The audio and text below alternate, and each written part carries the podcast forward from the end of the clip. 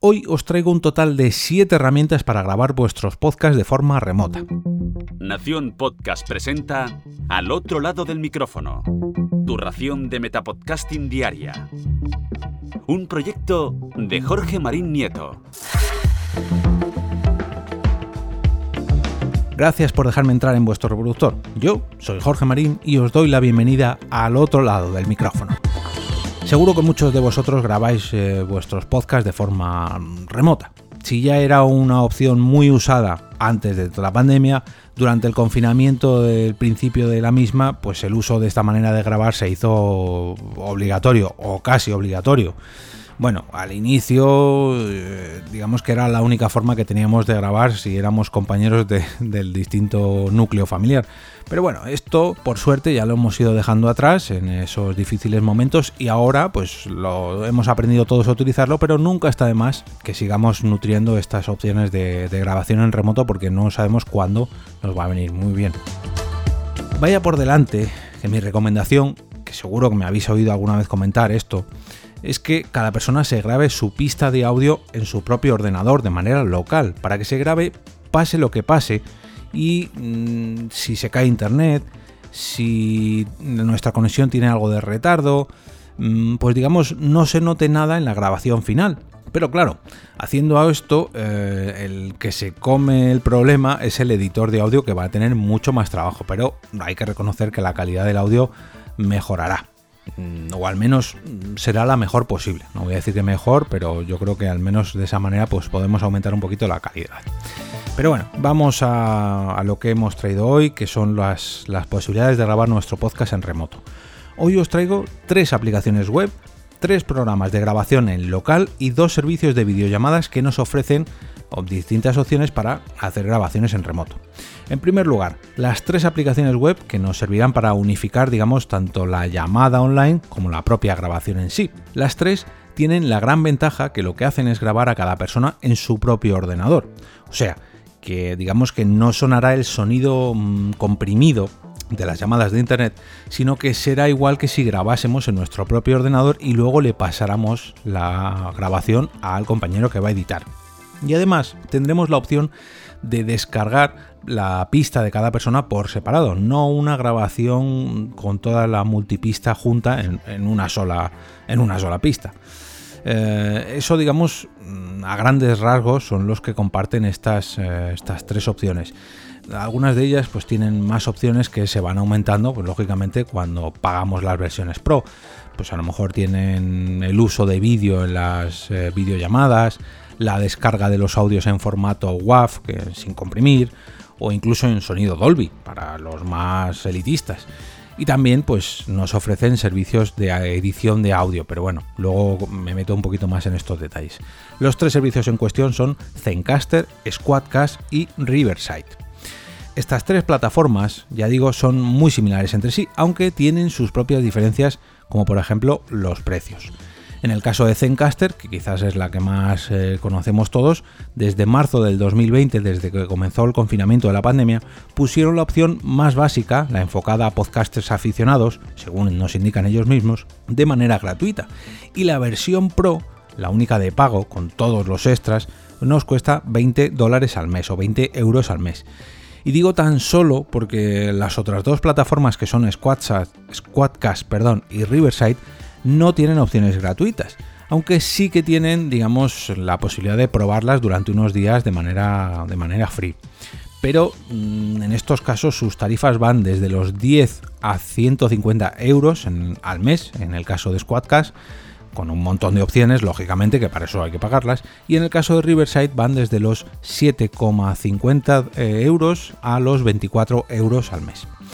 En ambos casos, las opciones de pago, pues eh, las opciones de pago superiores, entiéndase, ofrecen una serie de extras que pueden ser muy interesantes, pero que ya no tienen nada que ver con las propias mm, grabaciones simples, que es el tema del episodio. Son unos cuantos extras.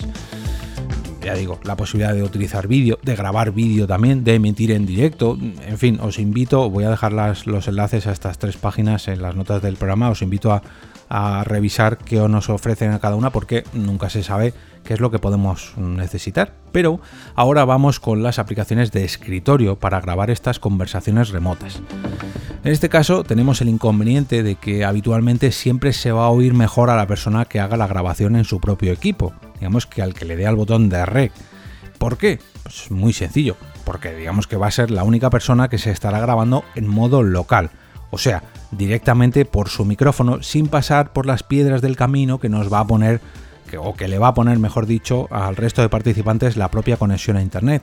Ya sabéis que las llamadas de Internet pues comprimen mucho el audio para que sea lo más fluido posible y hay veces pues que a lo mejor hay un pequeño tono robótico o incluso algún salto o algún acelerón, en fin, todos los problemas que puede surgir una, una videollamada que a lo mejor para una videollamada en directo no lo achacamos tanto, pero cuando es una grabación de podcast ya mm, nos ponemos más elitistas.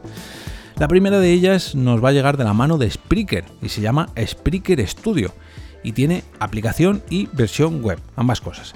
En ella podremos enlazar las llamadas de Skype, trabajar como si, digamos, se tratara de una propia mesa de mezclas virtual para meter nuestras sintonías también e incluso podremos emitir en directo a través de la plataforma de Spreaker si tenemos un plan contratado allí. Por otro lado, tenemos mm, dos aplicaciones que yo uso habitualmente de hecho las uso desde hace muchos años para simplemente grabar, grabar todo lo que suena por nuestro ordenador. ¿eh?